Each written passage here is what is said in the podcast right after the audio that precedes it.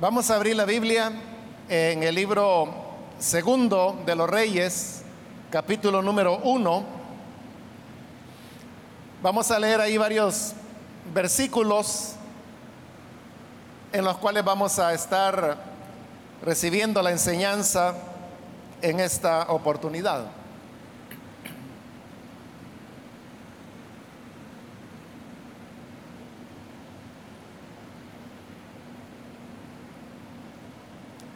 Bien, dice la palabra de Dios, libro segundo de los Reyes, capítulo 1, del versículo 2 en adelante. Ocosías, que se había herido al caerse por la ventana del piso superior de su palacio en Samaria, despachó a unos mensajeros con este encargo vayan y consulten a Baalzebú, dios de Ecrón, para saber si voy a recuperarme de estas heridas. Pero el ángel del Señor le dijo a Elías, el tisbita, levántate y sal al encuentro de los mensajeros del rey de Samaria. Diles,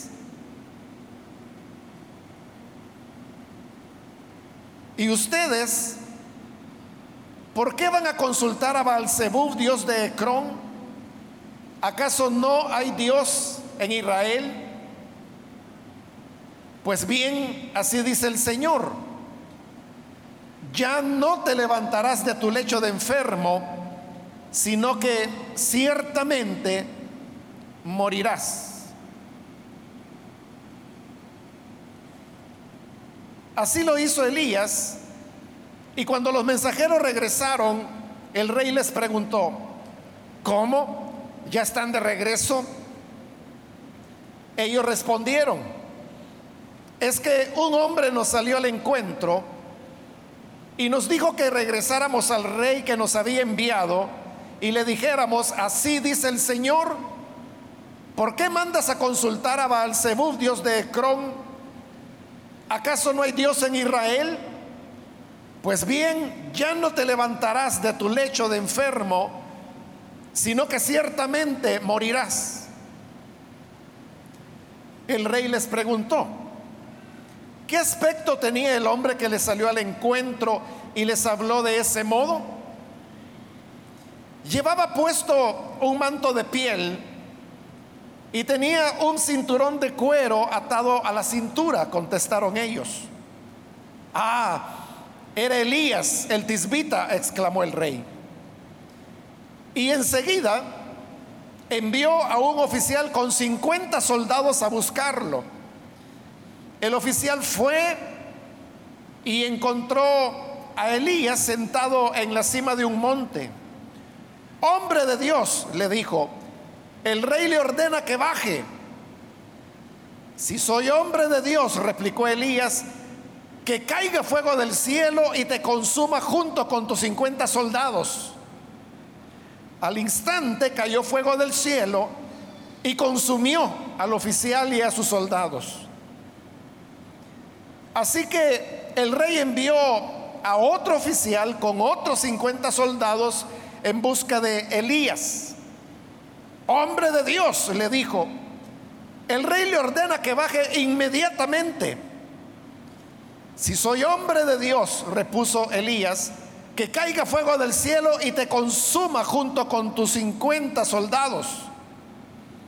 Una vez más, fuego de Dios cayó del cielo y consumió al oficial y a sus soldados. Por tercera vez el rey envió a un oficial con otros 50 soldados. Cuando éste llegó hasta donde estaba Elías, se puso de rodillas delante de él y le imploró, hombre de Dios, le ruego que respete mi vida y la de estos 50 servidores suyos. Sé bien que cayó fuego del cielo y consumió a los dos primeros oficiales y a sus soldados. Por eso le pido ahora que respete mi vida. el ángel del Señor le ordenó a Elías, baja con él, no le tengas miedo. Así que Elías se levantó y bajó con el, con el oficial para ver al rey, a quien le dijo, así dice el Señor, enviaste mensajeros a consultar a Baal Zebú, Dios de Ecrón. ¿Acaso no hay Dios en Israel a quien puedas consultar? Puesto que has hecho así, ya no te levantarás de tu lecho de enfermo, sino que ciertamente morirás. Así fue como murió el rey, según la palabra que el Señor había anunciado por medio de Elías. Hasta ahí vamos a dejar la lectura. Hermanos, pueden sentarse, por favor.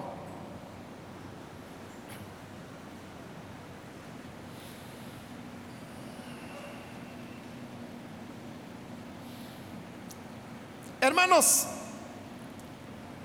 hemos leído una porción un poco extensa que nos habla acerca de Ocosías, quien fue descendiente del rey Acab, que si usted conoce las escrituras, sabrá que fue uno de los reyes más perversos y que más maldad hicieron en Israel durante el tiempo cuando Elías, el profeta, era el hombre que Dios había levantado para poder llevar la palabra a su pueblo. Sucede que Ocosías no aprendió las lecciones que se habían desprendido de, de la muerte de, de su padre Acab, el cual había muerto de una manera trágica y según el Señor lo había anunciado. Lejos de eso, Ocosías continuó en los pecados de su padre y en una ocasión él estaba en el palacio en Samaria, en la segunda planta, y por alguna razón él cayó por la ventana y obviamente se lastimó al caer. La Biblia dice que él quedó herido, pero estaba plenamente consciente. Y viéndose con esta desgracia que le había pasado, como siempre cuando las personas enfrentan situaciones que escapan a su control, lo que el ser humano hace es, volcarse hacia lo espiritual. Y lo que hizo él es eso, buscar una ayuda de tipo sobrenatural, por lo menos que le pudiera decir qué habría de ocurrir con él. Pero en lugar de consultar al Señor, al Dios de Israel, lo que hace es que él llama a algunos de sus oficiales y les pide que vayan a Ecrón, la cual había sido una ciudad que estaba en territorio de los filisteos. Y sucede que allí había un dios, un Baal, porque Baales habían en diferentes lugares. Los Baales adquirían los nombres dependiendo del lugar donde se encontraran. Es decir, que, que siempre iba el nombre de Baal seguido por el nombre del lugar donde se encontraba ese ídolo. Y en este caso, él envía para consultar a Baal Zebú, que era el nombre que recibía el Baal que estaba específicamente en esa ciudad de Ecrón. El hecho de que el rey haya enviado a consultar a Baal Zebú en Ecrón, lo más probable es porque este Baal tenía alguna fama, alguna reputación de ser un Dios que algún tipo de manifestación sobrenatural tenía, obviamente de carácter diabólico, pero es a él a quien decide consultarle. Esto que Ocosías estaba haciendo era, hermanos, algo que iba en contra de la voluntad de Dios, quien cuando entregó la ley de Moisés, él lo hizo entregando en primer lugar, lo que la Biblia llama las diez palabras, que nosotros las conocemos como los diez mandamientos. Y el primera, la primera de esas palabras, lo que dice es, no tendrás dioses ajenos aparte de mí. Era una expresión contundente donde Dios decía que no quería que su pueblo tuviera la confianza en ídolos o en otros dioses que no fueran el Señor. Porque el Señor quiere de su pueblo que haya una fidelidad y una exclusividad. El Señor lo dijo a través de Moisés que Él era un Dios celoso, que su gloria no la comparte con nadie. De manera que Dios quiere de su pueblo y consecuentemente de cada uno de nosotros una fidelidad exclusiva. Nuestra confianza debe estar solamente en el Señor. Porque esa fe exclusiva que nosotros ponemos en Él es la que a Dios le agrada. Y es la fe que Él honra. El problema es cuando nosotros tenemos un corazón doble y decimos que confiamos en Dios, por un lado, pero por otro lado, reservamos una parte de nuestro corazón para disponer nuestra confianza hacia otras imágenes u otras ideas que las personas puedan tener como elementos de auxilio. Entonces, como el rey Ocosillas había quebrantado la palabra de Dios. Entonces Dios reaccionó y cuando los oficiales iban camino a Ecrón, Elías se les presenta en el camino. Los oficiales no sabían que él era el profeta Elías, pero Elías les pregunta, mire, se van a regresar ahora mismo y le dirán al rey, ¿por qué estás enviando a consultar a Baalzebú, a Ecrón? ¿Acaso no hay Dios en Israel para que le consultes a él? Por lo tanto, le dice el Señor, de esta cama no te vas a levantar, sino que ciertamente vas a morir. En estas palabras de Elías, hermanos, Dios no solamente estaba diciéndole a Ocosillas lo que él quería saber, porque él eso era lo que había mandado a preguntar, que si se iba a recuperar o no. Pero Dios no le está diciendo la respuesta en el sentido de que si te vas a recuperar, no te vas a recuperar. Lo que Dios está haciendo a través de Elías es emitir un decreto. Y lo que Dios está decretando es que por no haber consultado al Señor, Dios decretaba que, que va a morir. Es decir, es lo que Dios establecía en este momento. Porque el Dios de Israel, del cual Elías era profeta, que es nuestro Dios también, es un Dios que tiene el control de todas las cosas Y todo lo que Él establece, todo lo que Él determina es lo que va a ocurrir. Como lo dice la escritura en otro pasaje, que Él es el que da la vida o el que quita la vida. Nosotros dependemos enteramente de Él, lo reconozcamos o no. Pero nuestra vida, nuestra fuerza, nuestro ánimo, nuestro aliento, todo depende del Señor.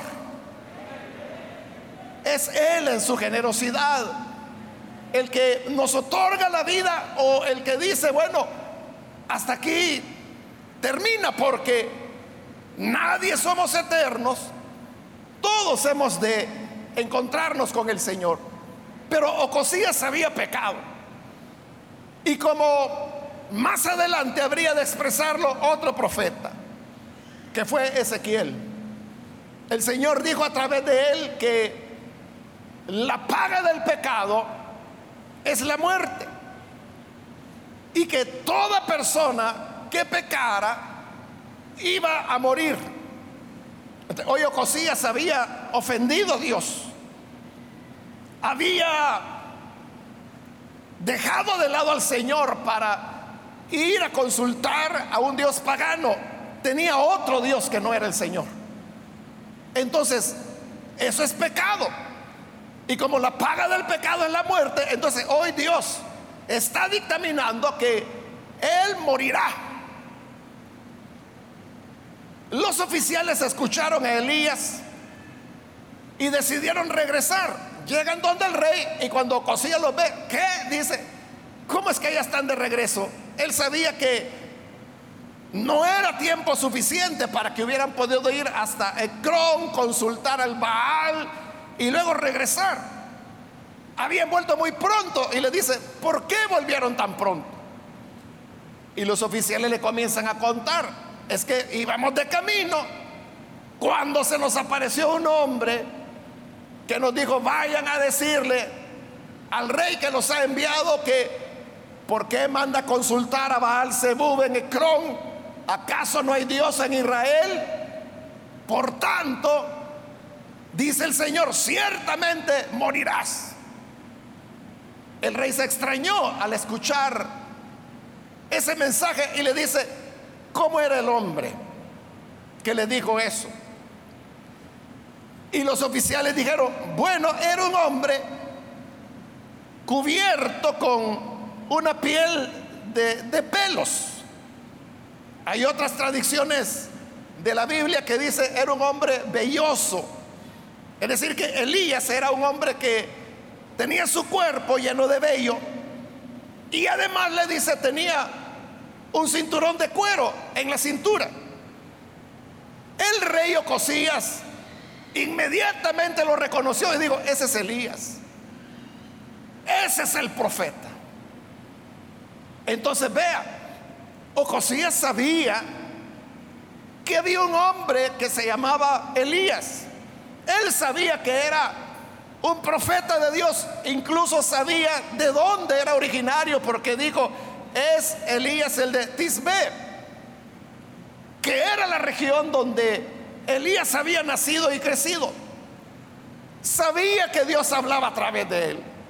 Sabía que a través de este hombre Dios había exhortado duramente a su padre Acab y que por eso Acab finalmente había muerto en las condiciones que Elías lo había profetizado.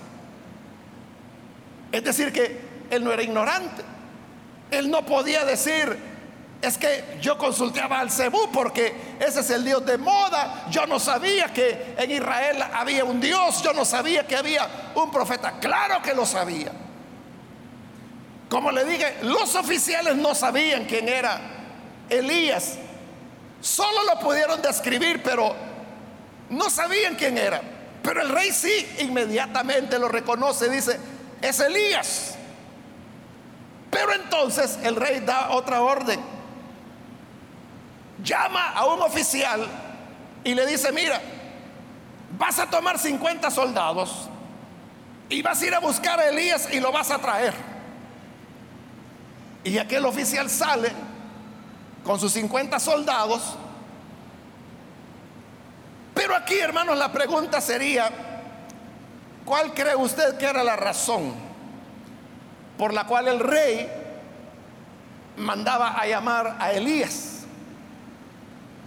Y si Elías solo era un hombre, ¿por qué tenía que enviar a 50 soldados para que lo fueran a traer? El hecho de que fuera 50 soldados habla de que era una medida de fuerza la que el rey estaba ejerciendo sobre Elías. Si simplemente hubiera querido consultarlo, hubiera bastado con que enviar a uno o a los mismos oficiales que ya habían hablado con él. Mire, vayan, búsquenlo y dígale de que venga, que quiero hablar con él. Pero esa no era la intención. La intención de ir con la fuerza e ir con soldados era esa, traer a Elías por la fuerza. Pero, ¿para qué él quería traer a Elías por la fuerza? Era porque sobre la base de esa fuerza, quería obligar a Elías a que cambiara la palabra que había dicho. Elías solamente era el instrumento que Dios utilizaba. Elías no podía dar la vida ni podía quitarla.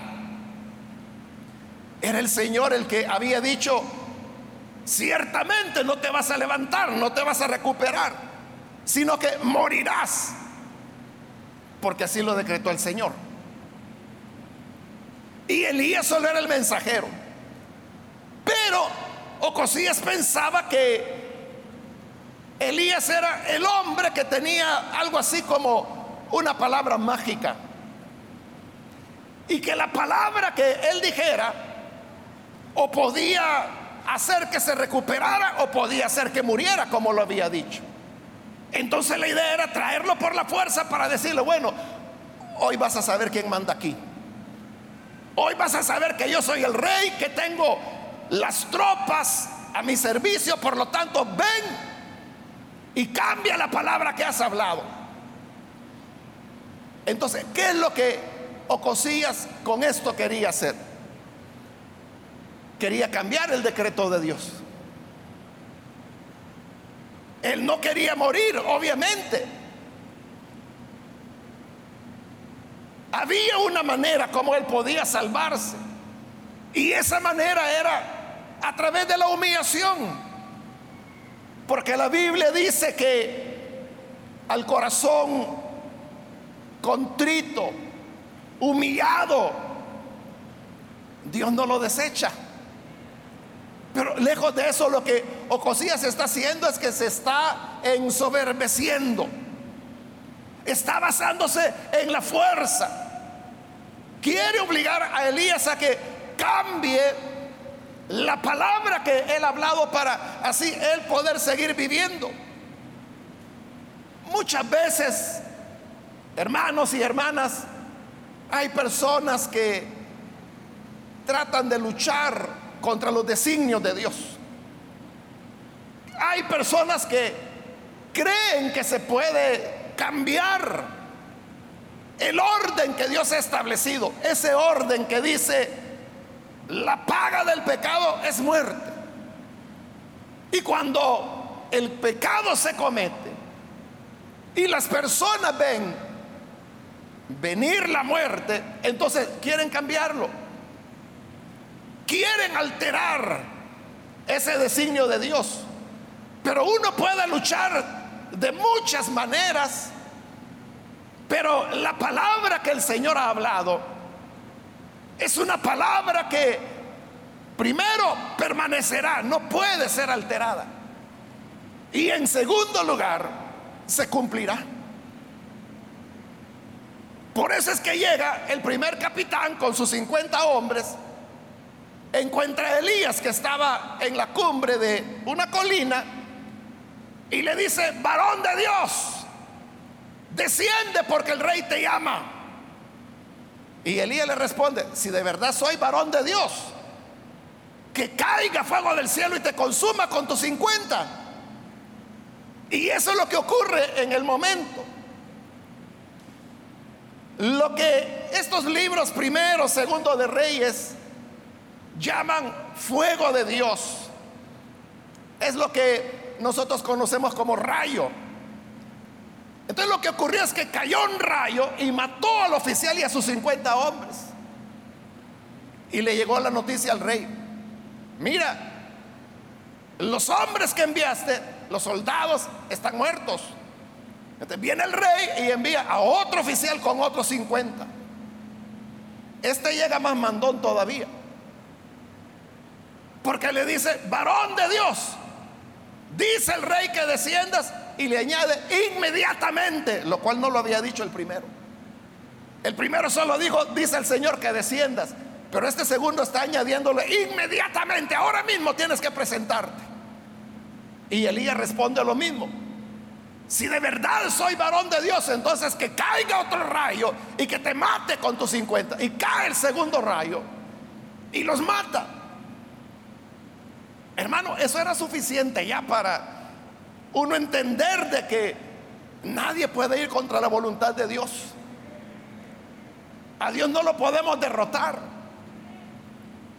Pero como el rey estaba empecinado, envía a otro, otro oficial más, con otros 50 soldados. Ya, ya eran 100 soldados los muertos. Pero este tercero, como él se lo dice a Elías, ya lo leímos, él sabía lo que había ocurrido con los primeros dos grupos. Cuando llega, e, él no tiene, ni le dice lo que el rey pide. Lo que hace es suplicarle, se pone de rodillas delante de Elías y le dice, mira, yo vengo con estos tus 50 servidores a pedirte que tengas compasión de nosotros que respetes nuestra vida, porque sabemos lo que ocurrió con el primer grupo, con el segundo grupo. Por favor, no nos vayas a matar. A este ya no le interesaba transmitir la orden que el rey daba. Lo que quería era vivir, no morir con sus 50 hombres. Entonces el Señor le habla a Elías y le dice, con este sí puedes ir. Y así es como el rey va se presenta delante de Ocosías, pero note, todo esto que Ocosías había hecho, de enviar tres oficiales, de enviar tres grupos de 50 soldados, era para asustar a Elías, era para que Elías dijera, hombre, este rey me va a echar todo el ejército, entonces mejor hago lo que él dice. Pero como el Señor ha estado confirmando a su siervo y ha destruido los primeros dos grupos, hoy quien teme es el rey. Hoy el rey es el que sabe que aunque allí viene Elías, no podrá hacer nada para cambiar el decreto del Señor. Y efectivamente cuando Elías llega en el versículo 16, ya delante del rey, personalmente, le va a decir exactamente las mismas palabras que le había dicho a los oficiales la primera vez. Así dice el Señor, enviaste mensajeros a consultar a Baal Zebú, Dios de Ecrón. ¿Acaso no hay Dios en Israel a quien puedas consultar? Puesto que has actuado así, ya no te levantarás de tu, de tu lecho de enfermo sino que ciertamente morirás. ¿Qué es lo que está diciendo Elías? Exactamente lo primero que dijo la primera vez. Es decir, no se había logrado cambiar el decreto de Dios. No se había podido alterar ni una palabra de lo que Dios había hecho. Todo lo que el rey hizo, todo el despliegue de fuerza, la vida de 100 soldados y dos oficiales, nada había alterado lo que Dios había designado. Por eso es que ya en el Nuevo Testamento la escritura dice, Pablo es quien lo dice, nada podemos en contra de Dios, sino solo a favor de la verdad, a favor de Dios. Es decir, si nosotros nos vamos a poner a pelear con Dios, hermano, olvídelo. Está perdido. Es mejor ir en la dirección de Dios. Porque el Señor lo dice y lo dice en varios lugares de la escritura y de diversas maneras, pero la verdad es la misma. Que Él resiste al soberbio, pero al humilde le da gracia, lo recibe. Entonces uno no puede ir, hermanos, en contra de lo que Dios dice. Dios expresa su palabra. Y Dios dice, bueno, las cosas son así y así. Pero usted puede decir, no, pero yo pienso de manera distinta. Bueno, eso es lo que a lo mejor dice la Biblia, un libro viejo escrito por otra cultura, pero estamos en el siglo XXI. Yo tengo mis propias ideas, mis propias convicciones. Yo he dejado atrás todas esas enseñanzas antiguas, arcaicas, ya en desuso. Pero eso es ir en contra de lo que el Señor ha dicho. Y el problema, como también lo dice la escritura, es que si pecamos, nuestros pecados nos alcanzarán, dicen las escrituras. Es decir, las consecuencias de lo que hagamos siempre vendrán. Y usted si quiere, puede levantar la voz. Usted si quiere, puede acudir a sus amigos. Usted si quiere y si puede, como el rey Ocosías puede enviar 50 soldados, otros 50, un tercer grupo de 50, puede desplegar toda la fuerza que quiera.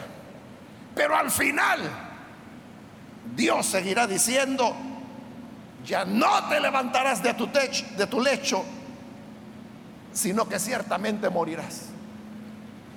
Y por eso yo quise leer el versículo 17, donde dice, Así fue como murió el rey. Oiga, según la palabra que el Señor había anunciado por medio de Elías.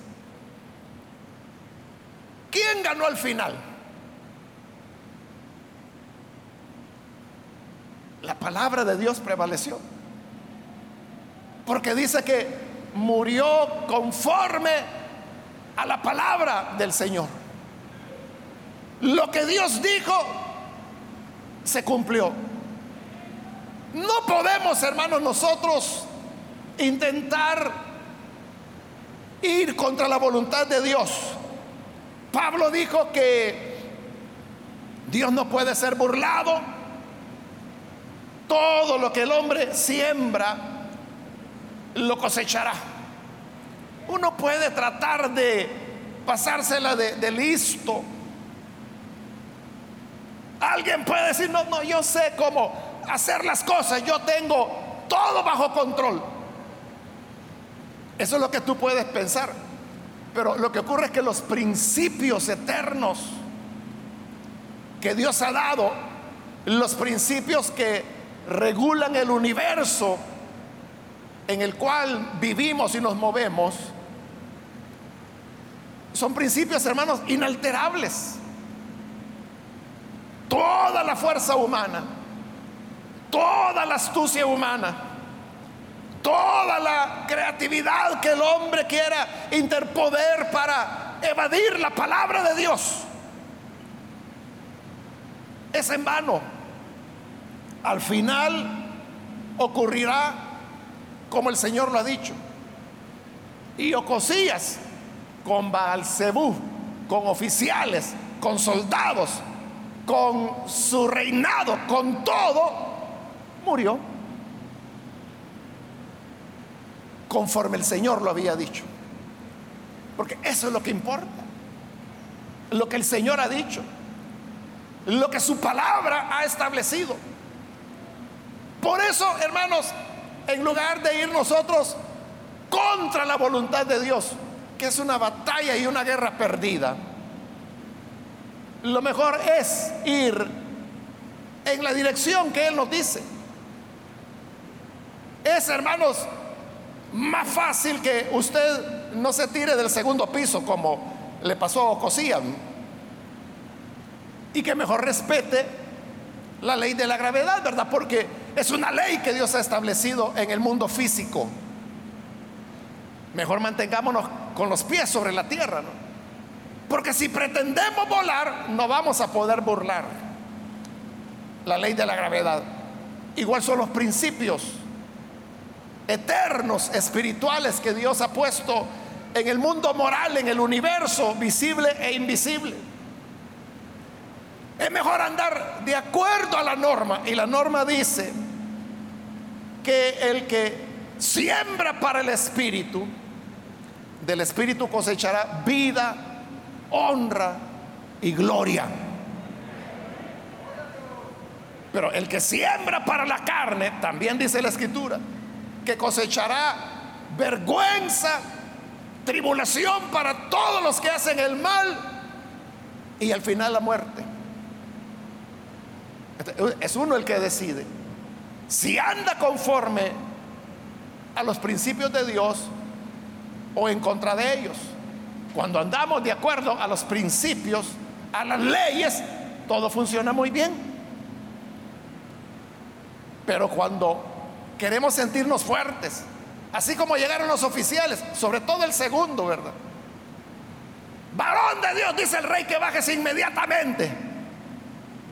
Es que un hombre de Dios es mayor que cualquier oficial. El oficial se podía sentir fuerte porque ahí atrás tenía a los 50 hombres.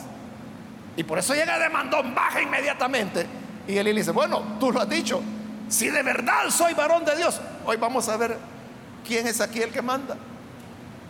Que venga fuego del cielo, si es cierto lo que han dicho. Y cayó el rayo. 50 muertos. A veces salen noticias, hermanos. Hace unos meses, este año fue, salió una, noticia de un rayo que cayó en una cancha donde estaban jugando fútbol y hubo, creo que como nueve personas muertas. Entonces, lo que dice aquí la Biblia no es algo sin sentido o que no pueda ocurrir. Se reafirma la verdad de que todas las cosas serán conforme el Señor lo ha dicho. Dios no puede ser burlado. Como decimos popularmente, ¿verdad? No le podemos ver la cara a Dios. Tal vez usted le puede ver la cara al vecino, al amigo, a la familia, al esposo, a la esposa, al padre, a la madre, a los hijos. Uno puede burlarse y engañar casi a cualquier persona. Pero Dios no puede ser burlado. Porque su palabra lo ha dicho.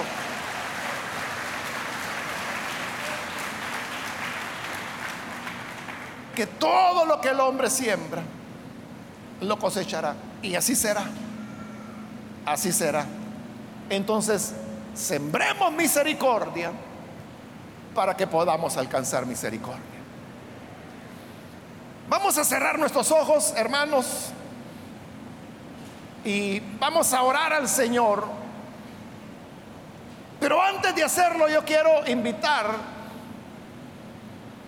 a las personas que todavía no han recibido al Señor Jesús como Salvador.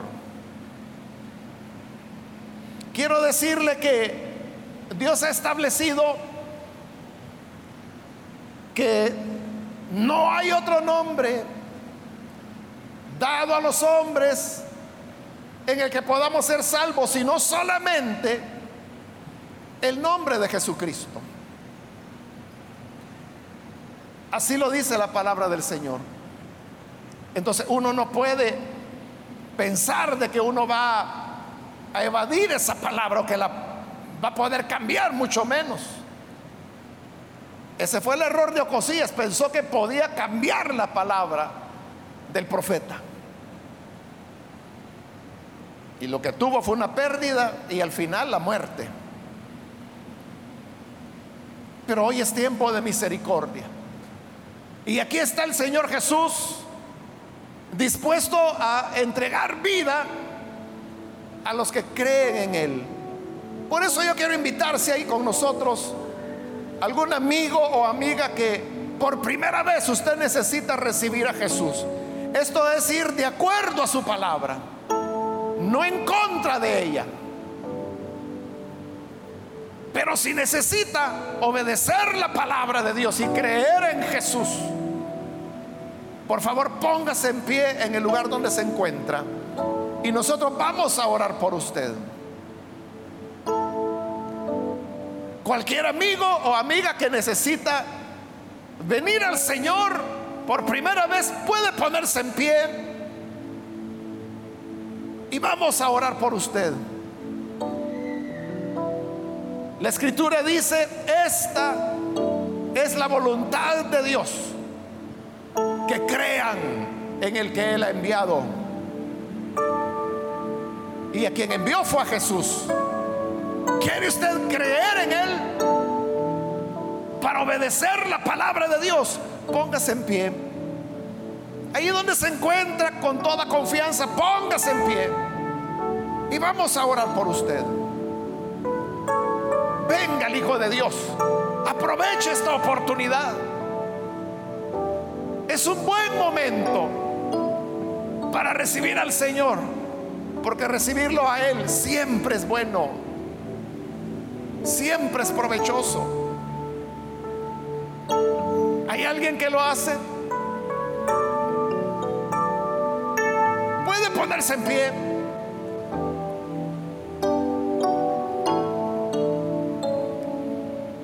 Vamos a orar por usted. Quiero invitar también si hay hermanos que se han alejado del Señor y necesita hoy rededicar su vida al Señor, póngase en pie también. Alguien que necesita recibir a Jesús, póngase en pie. Se reconcilia, póngase en pie. Y vamos a orar por usted. Venga hoy. Es el momento adecuado. Hágalo ahora con toda confianza. Simplemente póngase en pie y vamos a orar por usted.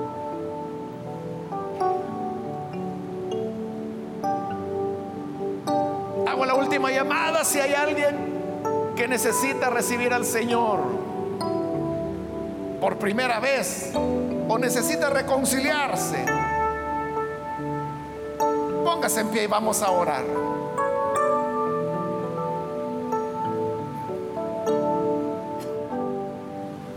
usted que nos ve por televisión, también quiero invitarle para que reciba al Señor Jesús y haga así la voluntad del Señor. Ore con nosotros. Señor, gracias te damos por tu palabra, porque ella es la que ahora nos fortalece, nos anima